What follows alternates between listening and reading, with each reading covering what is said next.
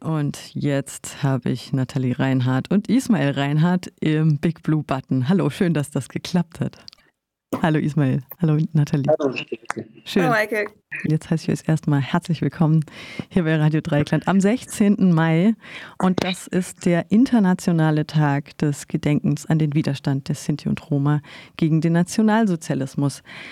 Denn am 16. Mai 1944 setzten sich Sinti und Roma im sogenannten Z-Lager Auschwitz-Birkenau gegen die SS zur Wehr. Was bedeutet euch persönlich denn dieser Tag?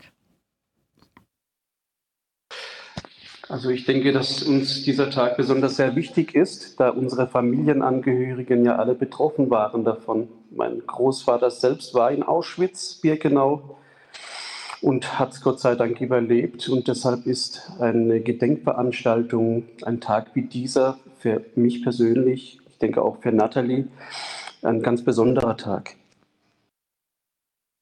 Ja, also ich kann mich da nur anschließen. Als ähm, Landesvertretung der Sinti und Roma in Baden-Württemberg ähm, ist es für uns natürlich sehr wichtig, solche Tage auch ähm, sichtbar zu machen, neben dieser Gedenktage, die ähm, so schon eher ins Bewusstsein der Leute äh, gedrungen sind. Dieser Tag ist für mich persönlich etwas Besonderes, weil er eben ähm, ja das Ganze aus einer etwas anderen Perspektive, nämlich der des Widerstands zeigt. Also es waren 6000 ähm, Auschwitz internierte Menschen, die von ihrer geplanten Ermordung erfahren haben und sich dann bewaffnet haben mit dem, was sie eben hatten und in den aktiven Widerstand gegangen sind. Und also es waren darunter natürlich Kinder, alte Menschen, Frauen, äh, Männer. Und das dann eben zu sehen, dass ähm, ja, also sie es, es sind, äh, konnten natürlich nicht, ähm, für diesen einen Tag hat der Widerstand geklappt. Also sie konnten sich retten und äh, 3000 davon sind dann in andere Lager deportiert worden und ähm, 3000 sind in Auschwitz geblieben. Die sind am 2. August ähm, ermordet worden. Aber zu sehen, dass dieser Widerstand immer da war, das ist äh, uns doch ein wichtiges Signal, wenn man die Geschichte des Nationalsozialismus erzählt, weil es eine Sache ist, die unsere Jugendliche, unsere Kinder und auch unsere alten Menschen ja zwar nicht, äh, also es ist eine schlimme Geschichte, aber es hat irgendwie so ein bisschen empowernden Ansatz und deshalb ist der Tag wichtig. Es ist ja auch in der Mehrheitsgesellschaft kaum bekannt. Also auch ich höre zum ersten Mal davon. Also ich meine, wir kennen den 27. Januar als Befreiungstag, äh, den 8. Mai als Befreiungstag, dann halt noch auch den 2. August als Gedenktag, als ähm, den Tag des Massenmords in Auschwitz. Aber dieses ähm, empowernde Element ist ja total wichtig, glaube ich auch. Und das zeigt ja auch, wie wir gedenken. Also, und das sind, die Leute sind ja wie du auch gesagt hast, Nathalie, nicht nur Opfer, sondern eben handelnde Subjekte gewesen. Wie begeht ihr den Tag denn? Ähm, also wir haben äh, für morgen eine Veranstaltung geplant. Da kann Ismail vielleicht noch was dazu sagen. Ähm, äh, heute war es äh, ja wegen der Termine bei manchen Rednern einfach knapp. Deshalb haben wir gesagt, gut, das äh, macht jetzt nicht so einen großen Unterschied, ob wir den äh, Tag heute oder morgen feiern. Wichtig ist, dass er sichtbar gemacht wird. Und ähm, ja, also in dieser Woche finden von anderen Selbstorganisationen auch ähm, jede Menge Gedenkveranstaltungen statt. Das Doku-Zentrum lädt zum Beispiel am Freitag dazu ein, mit, äh, mit der äh, Staufer-Medaille-Gewinnerin Ilona Lagrene zum Stadtspaziergang ähm, die praktisch die Bürgerrechtsarbeit hier in Baden-Württemberg mitbegründet hat. Und das sind eben auch wieder die Sachen, wo wir sagen, ja, das ist das, was wir brauchen, das ist das, was sichtbar gemacht werden muss, nämlich äh, der partizipative Ansatz und nicht der defizitorientierte. Eben der, der zeigt, wir haben unseren einen sehr großen Beitrag hier in dieser Gesellschaft schon geleistet und leisten den immer noch. Ismail, magst du einsteigen? Gerne. Gerne. Ja, ich äh, denke, äh, wie gesagt, ich kann mich nur anschließen, dass es eine sehr wichtige Sache ist, immer wieder dieser Opfer aus dieser Zeit zu gedenken. Natürlich ist aber die aktuelle Situation, die wir haben, auch sehr wichtig. Und die muss man auch immer wieder erwähnen. Äh, es war so, dass man äh, damals ähm, in der NS-Zeit ein Volk aus der Gesellschaft verdrängen wollte, mit allen Mitteln vergast hat, umgebracht hat. Ähm, und es ist äh, leider so, dass es in der heutigen Zeit immer noch so ist, nur auf einer anderen Weise. Sehr oft sogar, es fängt oft in der Schulzeit an bei Kindern, dass man pauschalisiert und man sagt, ja, diese Kinder kommen jetzt in der Sonderschule. Äh, diese Fälle haben wir sehr oft in unseren Umfeldern. Und es geht dann später im Berufsleben genauso weiter. Trotz guten Voraussetzungen, Referenzen hat man oft gar nicht die Möglichkeit, sich wirklich zu entfalten. Und das sind Dinge, die wir angehen äh, müssen, auch für die Zukunft, dass da eine große Änderung, eine Wende gibt. Und ja, dafür setze ich mich ein, so gut ich kann. Ich denke auch Nathalie, die ganze Landesvertretung. Das ist uns sehr wichtig. Und auch Themen, die wir ansprechen in solchen Veranstaltungen wie morgen zum Beispiel. Morgen, denke ich, wird ein sehr informativer Tag werden. Unser erster Bürgermeister Ulrich von Kirchbach wird einer der Redner sein, der dort ist. Und äh, viele andere Gäste. Wir haben auch Julia Wollrab, das ist ähm, die zuständige Dame für das NS-Dokuzentrum, der in Freiburg äh, ab 2024 eröffnet wird. Und ich denke, es äh, ist für jeden Besucher sehr informativ, dort zu sein. Und ich lade deshalb auch herzlich ein für den morgigen Tag. Es findet in der Adolf Reichwein Bildungs, im Adolf Reichwein Bildungshaus statt. Anfängt es um 17 Uhr, geht circa bis 19 Uhr.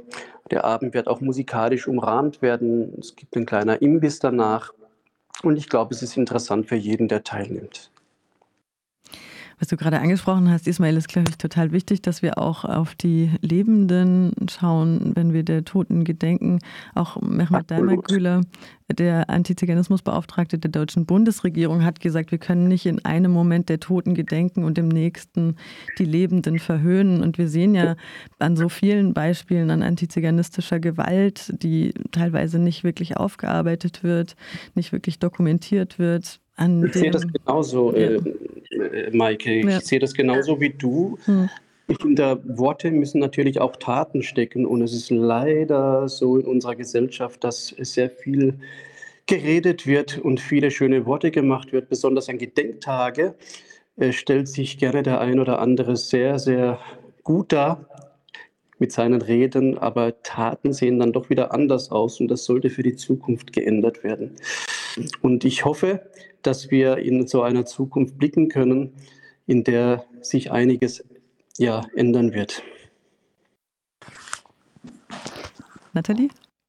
Ja, gerne dazu noch. Also ich finde, äh, bin natürlich 100 Prozent bei äh, Ismail. Ich finde aber schon, sehe das noch ein bisschen optimistischer, weil wir haben schon so ein bisschen, äh, ja, eine, eine Zeit, nicht ganz eine Wende, aber es hat sich schon sehr vieles verbessert. Also wir merken, dass ähm, gerade Menschen, die äh, politischen Einfluss haben, auch äh, sehr offen sind dem Thema gegenüber, ähm, dass wir auch äh, ja neue, also Möglichkeiten haben, neue Narrative ähm, zu gestalten und äh, Erfolge der äh, zum Beispiel Sinti direkt sichtbar zu machen und wegzukommen von diesem ähm, ja, Fremdbestimmten auch in der Darstellung deshalb ist eben auch der, der Resistance Day so, eine, so ein wichtiger Anlass, weil eben nochmal eine andere Perspektive mit reinkommt und wir über uns auch in der Projektarbeit ähm, sprechen und vor allem in der Bildungsarbeit und nicht äh, die ganze Sache wohlgemeint, aber fremdbestimmt abläuft. Also ich gebe der Nathalie in einem Teil recht, dass sich einiges verändert hat, aber noch nicht genügend verändert hat. Und ich denke, dass äh, diesbezüglich deswegen noch sehr viel Arbeit vor uns liegt. Viel Aufklärungsarbeit, Sensibilisierungsarbeit, sehr wichtig, damit sich mehr ändert. Schön, dass genau, ihr, das ist ja. unser Job. das ist euer Job, genau. Schön, dass ihr ähm, das so dialogisch gerade macht. Das finde ich ganz gut. Ähm, und euch ergänzt. Was muss denn noch passieren, dass wir in diese, wie Nathalie sagt, optimistische Zukunft auch starten können?